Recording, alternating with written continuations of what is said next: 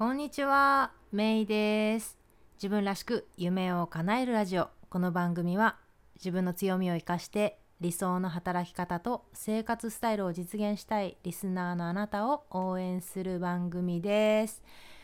ということなんですが、えー皆さんいかがお過ごしでしょうか？ね。えー私は元気にしています。相変わらず。ね。えー7月も半ばに差し掛かり、えーなんとねちょっと数えてみたんですけど例の緊急事態宣言が始まって、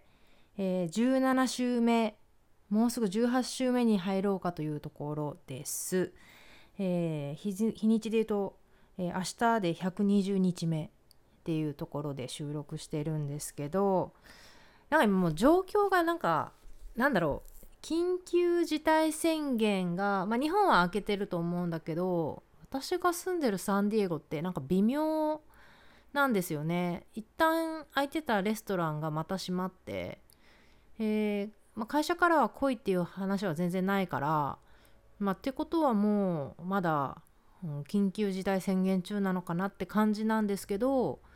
えー子供の行ってる私立のプリスクールはなんと来月からオープンするっていうのが決まって正式に決まったのでただ公立の学校はねオンラインオンリーらしいんですけど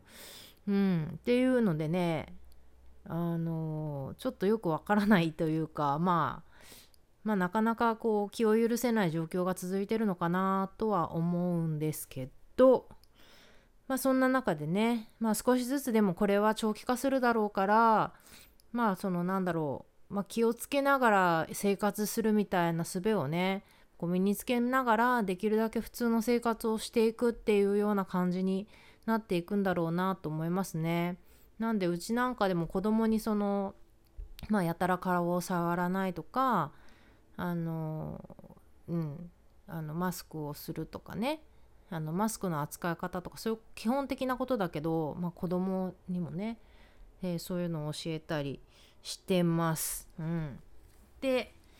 えー今日はね何の話をしようかなと思ってたんですけどその先週、えープラスティック・フリー・ジュライっていうので、まあ、ちょっと環境問題的ななんかこう地球に優しい的な話をしたと思うんですけどちょっとその話の続き続編じゃないけどね。あのー先週その番組の中でないろんなそのなんだろう地球に優しいものを買ってみたっていう話をしたんですけど具体的にじゃあどうだったのかっていうのをいろいろ買ったんですけどその中でえっ、とまあ一つとかを取り上げて、うん、一つの会社、えー、2製品かなを取り上げて今日は話をしてみようと思います。ということで今日もどうぞ最後までお付き合いください。はい。えー、今日話すのがえっ、とねあのシャンプーバーとコンディショナーバーつまり固形石鹸ですね。石鹸シャンプー石鹸コンディショナーを使ってみたよっていう話を、えーしてみようと思うんですけどこれを今聞いてる人の中で固形シャンプー固形コンディショナーを使ったことある人が一体どれぐらいいるのかっていうのすっごい気になりますね。知りたい。結構意外となんか2人とか3人とかいるんじゃないかなと勝手に思ってるんですけどね。うん。でも全体で見るとやっぱり多分少数派なんじゃないかなと思うんですけど私も固形の石鹸でのそのシャンプーとコンディショナーどうなんだろうっていうのがちょっと気になって使ってみようって思ったんですね。もちろんその使うきっかけってなったのはやっぱりシャンプーとかコンディショナーってまあ液体のものがほとんどでで液体のものってやっぱりプラスチックボトルに入ってるっていうことがほとんどじゃないですか。これってシャンプーとかコンディショナーに限らず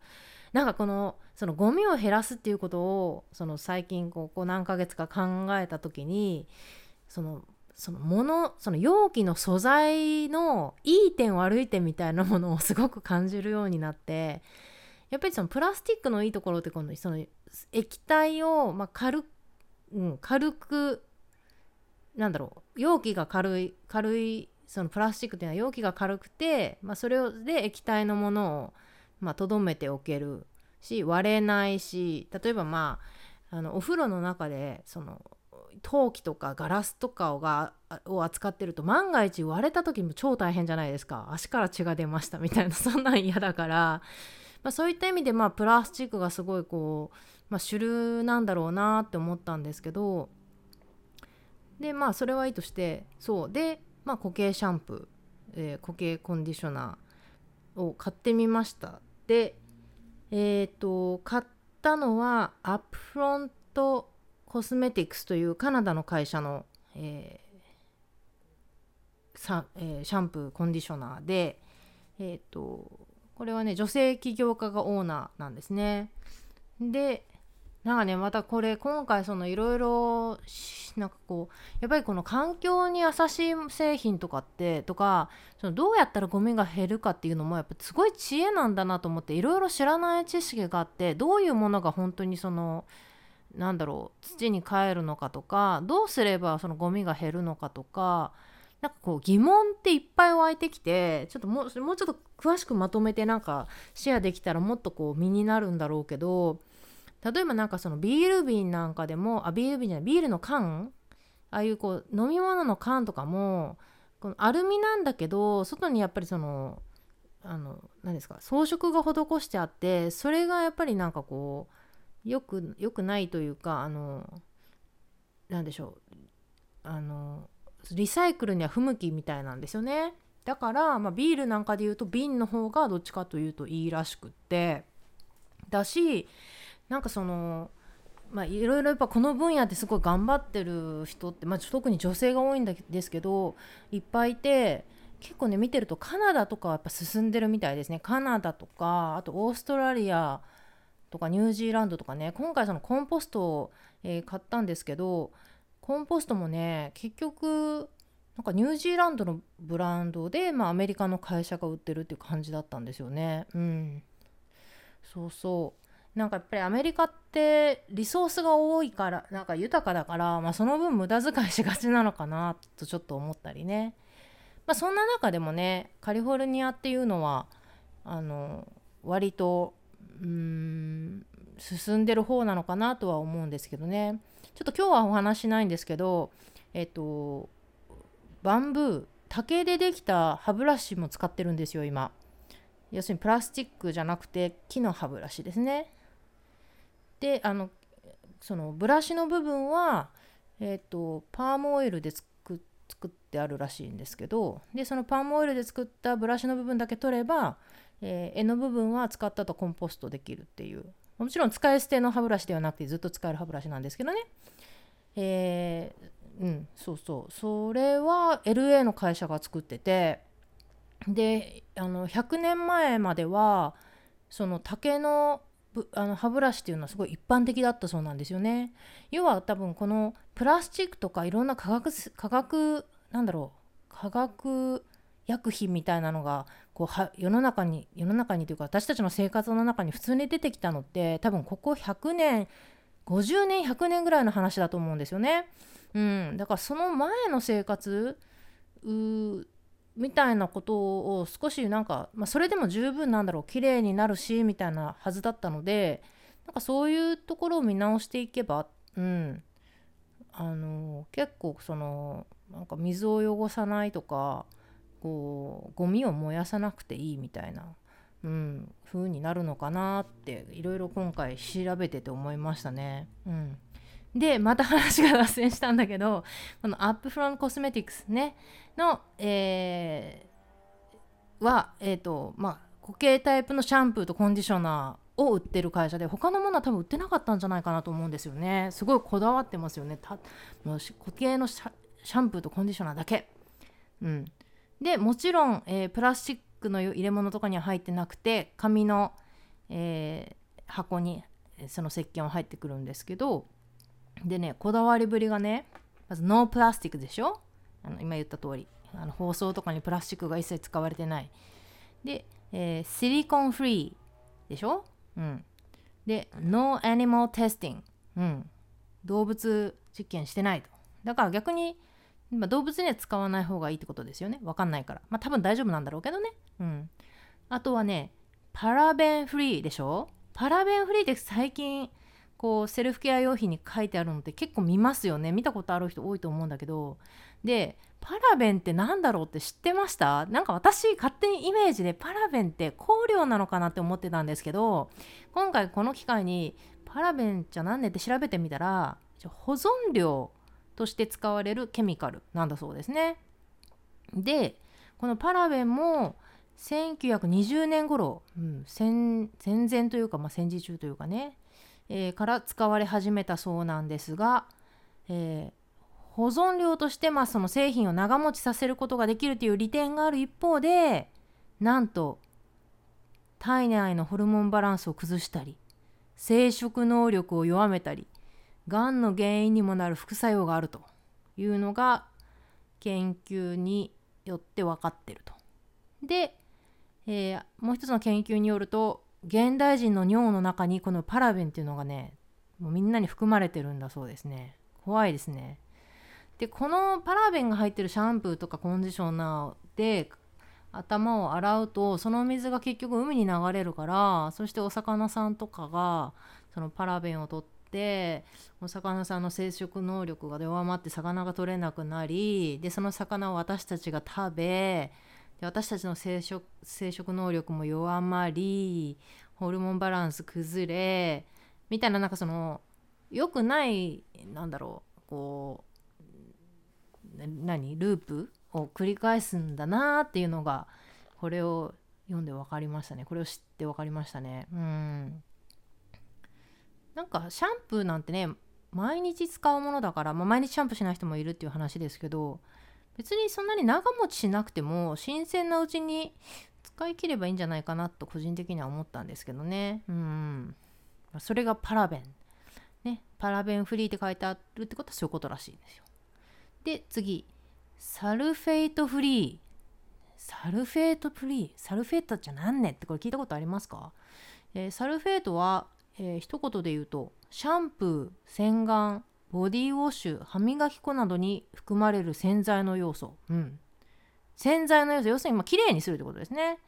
で1950年頃から使い始められた、うん、要はあのブクブク泡立つじゃないですか。あのシャンプーとかって。あれがまさにそのサルフェートの効果らしいんですね。でこれはそのサルフェートの良くない点っていうのは要は綺麗に洗いすぎちゃうことらしいんですよ。だからドライスキンとかドライアイとかニキビの原因とかになるらしいんですよね。なるほどと。もともとまあ油症のね頭皮の人とかはまあいいんですけど私とかどっちかというと乾燥系なんでもともと相性が良くなかったのかもしれないなとか思いますよね。だからなんかしっとり系シャンプーとか欲しい人はこのサルフェートっていうのは入ってない方がいいのかなと思いますねうんあとなこのサルフェートっていうのはがんの原因になるかどうかまだはっきりしてないらしいんですけど、うん、疑われてはいるということらしいんですね。うんで、 no sulfa あ sulfate free でしょ？で、次、 no synthetic fragrances 人工合成香料なし。うん。香料も、人工の香料は入っていませんと。で、最後に、ヴィーガン。うん。動物性のものは一切使われていませんと。うん。で、実際に使ってみてどうだったかっていう話をしようと思うんですけど、まずね、あのシャンプーの方がさ、私が買ったのが、えっと、ブルーのブルー？ウォーターブルーみたいな綺麗な、えー、パッケージ色の私の好みの色のパッケージに入ってて、え、名前がね Nourishing Shampoo Bar かっこドライって書いてあるんですけどあの、うん、さっきも言ったように乾燥系なんでねドライって書いてあるのあの買ってみたんですけどで実際のねあのシャあのシャンプーバーその石鹸ね石鹸の見た目はねなんかねおはぎみたいな。なんかおはぎほど色濃くないけどなんかちょっと薄い色のおはぎみたいな。あのちょっと表がこうゴツゴツしてる感じで色もなんかちょっとこうあず薄い小豆色みたいな感じなんですけど結論から言うとねすごくいいですね。好きです。うん。なんか香りもすごい自然だしかつ落ち着く感じでしかもなんかこう地肌も髪も綺麗に洗えてるって感じがしますね。でちなみにこれせあの私自分のブログにもあの今日話してることを書いてるんですけど別にこれを買ったからといって私が儲かるとかそういう何て言うんですかあのアフィリエイトとか全然してないんでただいいよ使ってよかったよっていう話なんでよかったらあの見てみてください。で、えーと、コンディショナーの方はね今度はオレンジのパッケージで、えー、中に入ってるコンディショナーの石鹸もオレンジっていうなんかこう美味しそうな、うん、これもねアップロンコスメティクスの、えー、エンライブニングコンディショナーバーっていうトゥクマオレンジっていう名前のやつでこれねほんと柑橘系の香りが色もすごいいいし香りもすごいいいんですよ。でバー自体は固めでなんかこう不必要に減らなくていいのかなって思いましたね。うんかなんか個人的にはすごいシャンプーはすごい必要だけどコンディショナーって本当に必要なのかなってずっとと思ったりするからなんかこれを使うこともあるけどあのすでに持ってたアーモンドオイルがあるのでそれをお風呂上がりにこう髪につけてあげたりすることもあるんですけどね。うん。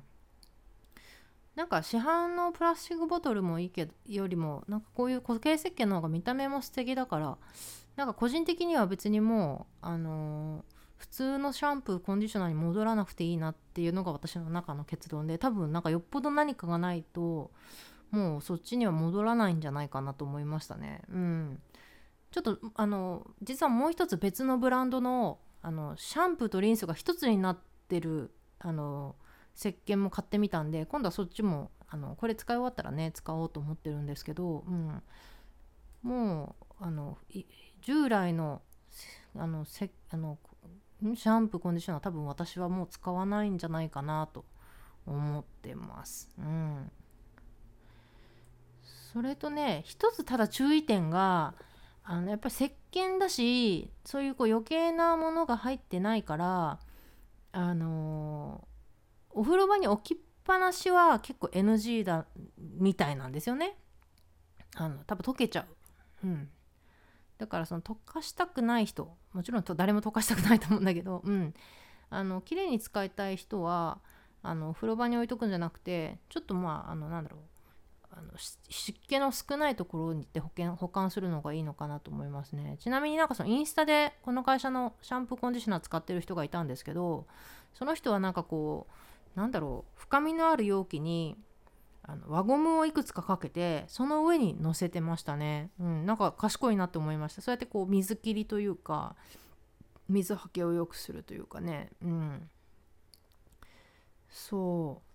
まあそんなわけでね、まあ、体にもね髪にもいいんだろうけど何よりもなんかその環境にいいっていうのが個人的にはすごい気に入って、えー、使ってるんですけどね。うん。そう。なんかどうですかね？なんか気になる気になる話でしたでしょうか？やっぱなんかの液体の方がやっぱ簡単って思うのかな？どうだろう？別に石鹸もそんなにうん、であの手でゴシゴシってしたら普通にね手につくじゃないですかある程度。それを頭につけるだけだから。まあ髪が短いからかな。髪が長い人はめんどくさいのかもしれないですね。もうすでに液体になってる方が楽なのかもしれないですね。うん。なんかこう経験がある人は是非教えてください。ね。私のウェブサイトから、えー、感想とかねコメントいただけると嬉しいです。それとねなんかねもうなんか最近このコロナとかあのなんだろうコロナとか景気が良くないとかまあね結構失業しちゃってる人が多かったりとか。プラスねなんかそのブラック・ライブスマターとか本当なんかちょっとこうなんか2020年これかよみたいな。でまだこれ2020年半分しか終わってないのかよみたいな。結構ねちょっとなんかがっかり系のニュースばっかりなんであんまりなんか私もなんかビジネス系の話をするのが良くないのかなと思ってるしなんかまあこんな感じでねゆるい話をしていけばいいのかなと思ってて。でもう一個ねあのー、なんだろう。家家のものを減らすっていうことを考えててあのミニマリズムまでまあ全然いかないんだけどなんかやっぱり本当に自分が大事なものとかまああのこんまり系こんまり的に言うとこう自分がワクワクするものを手元に残しとこうみたいなね。そういうのは本当本当そうだなって思って。それでねあのうちこれすごい変な話なんだけどもう5年近く前になんかちょうど娘が生まれた直後にねなんかちっちゃい箱がうちに届いたんですよ。アマゾンからちっちゃい箱がね。でうちの誰も注文してないんだけど中からあのアラジンのランプみたいなのが出てきたんですね。これ前話したこと多分なかったと思うんだけど。でえこれ何ってなってで注文してないしと思って。でも私宛て名前は私宛てになってるんですよ。住所も間違いなくて。でそのアマゾンの履歴とか見るんだけど別に注文した形跡も全然ないんですよね。そんな調べた覚えもないしもちろんだから出産した直後とかそんなのしてる場合じゃなかったし。なんかなんじゃこれってなってでもなんかとりあえずなんかそれを箱に入れたままなんかずっとなんかどうしていいか分かんないからあのベッドの下に入れといたんですよね ポンって。でこれ最近になってこれってって思ってなんかまあ娘が生まれた時に届いたからなんかいいことなのかもしんないけどこれいらないよねと思って。これどう売っちゃおうかなって思ったんですよ。であの Facebook の中のマーケットプレイスっていうアプリありますよね。それと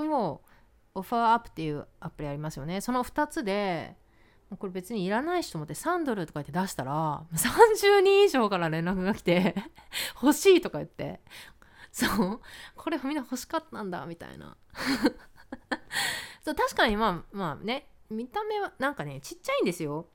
あのね直径は10センチ強ぐらいかな。高さは4 5センチぐらい。すごいちっちゃいランプなんですよ。うん。なんだけど私は別に飾ってないしね 別に自分が欲しくてあの手に入ったものでもなく。そう。でそうそうそう。で30人以上連絡来てで結局1人の人が「いや3ドルじゃなくて5ドルで買いたい」とか言い出して いや全然いいですよ。なんか娘がアラジンが好きだからもうどうしてもこれが欲しいとか言ってこれをプレゼントしたいとか言って OK とか言って。うん。そうそう。そんなんでねなんか本当にこう喜んでくれる人がねの手元に行くのがあのランプランランプ君も嬉しいだろうしっていうのでうん。そんな感じでねなんかまあもともとうちもそんなに物が多くはないけど、まあ、子供ができてねすごい物自体は増えたけどアメリカはよくいるんですよね。もうガラージの中もいっぱいに物を持ってる人はなんかちょっと病気ですよね。本当そういう人こそあのミニマリズムとか映画見た方がいいんじゃないかなと思うんだけどうちは全然そこまでないけどそれでもやっぱりなんだろうもうちょっとなんかやっぱりねもう昔は必要だったけどもういらないみたいなもの結構あるからうんそんな感じでねあのうんあのどんどん必要な人の手元にねあの行けばいいかなと思うし逆になんかもうあのちょっとまあビジネスっぽい話になるけどこれからなんかこうセカンドハンドあの車とかに限らずねいろんなものがこのセカンドハンドで買うっていうのが流行る時代になるのかなと思うんですよね。あの別に新しくなくていいと。でセカンドハンドでまだ使えて安ければそっちの方がいいって、まあ、環境的にもねあのそっちの方がいいだろうしそうそう。私もねなんかセカンドハンドでいいものがあったらあの今探してるのはねあの娘の、えーと、車のブースターあの椅子ね。子供用の椅子。あの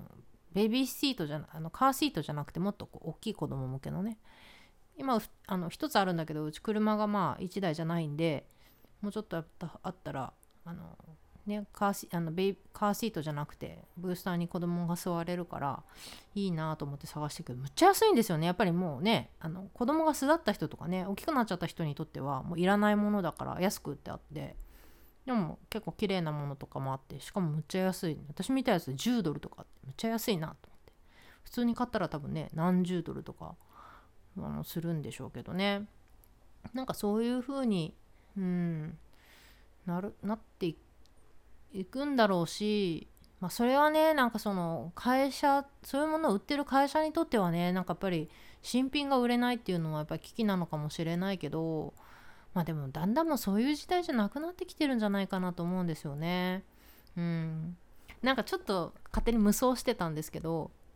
なんか家具とかもなんかもう今売れないかもしれないような家具をいっぱい作っててもったいないなとか思うからなんかちょっと社会主義的ではあるけど本当になんかこう必要とされてる家具を決まった数だけ作るようにすれば無駄もないのになとか。うん、なかなかそうはいかないんだろうけどね。なんか勝手に、えー、そんなことを想像したりしてるんですけどね。だからこそ本当になんかあの必要とされるものを、うん、あの生み出していかないといけないんだろうなと思うしなんか逆にまあシャンプーコンディショナーの話の時もそうだけどやっぱりそういうものをなんかこう売り続けるためにこうマーケティングが使われてきたっていう側面があるじゃないですか。実際のところね。歯磨き粉にしてもなんか今度のこれはもっと白くなります。歯が白くなりますとか虫歯になりにくいですとかいろいろ言ってるけどでも結局はなんかそのねケミカルこね練りくり回したものですみたいなのがリアルなところでしょなんかそこのこうバランスみたいなのもねすごい考えさせられるんですよね。なんかマーケティングってこういいけど好きだけどなんかそう、うん、使われ方にもよるのかなとかね思ったりね、うん、するんですけどね。というわけで、えー、気がつけば今日も何度かんだ言って喋ってますね。ということで、えー、なんか7月はこんな感じでねなんかあね日本もそうだ。20日の日なのかな。あ今年は23日木曜日なんですね。海の日でしょ？うん。あしかもなんか今年って本当はオリンピックがあったから次その次の24日の金曜日もスポーツの日っていうのになってるらしいですね。4連休。ね。コロナが蔓延してるのに4連休ですよ皆さん。みたいな。うん。ね日本の人はいいですね連休が多くて。ね羨ましい。ね。まあ、そんなわけで、えー、今日もお話をさせていただきましたということでまた次回をお楽しみに。Have a great day! Bye bye!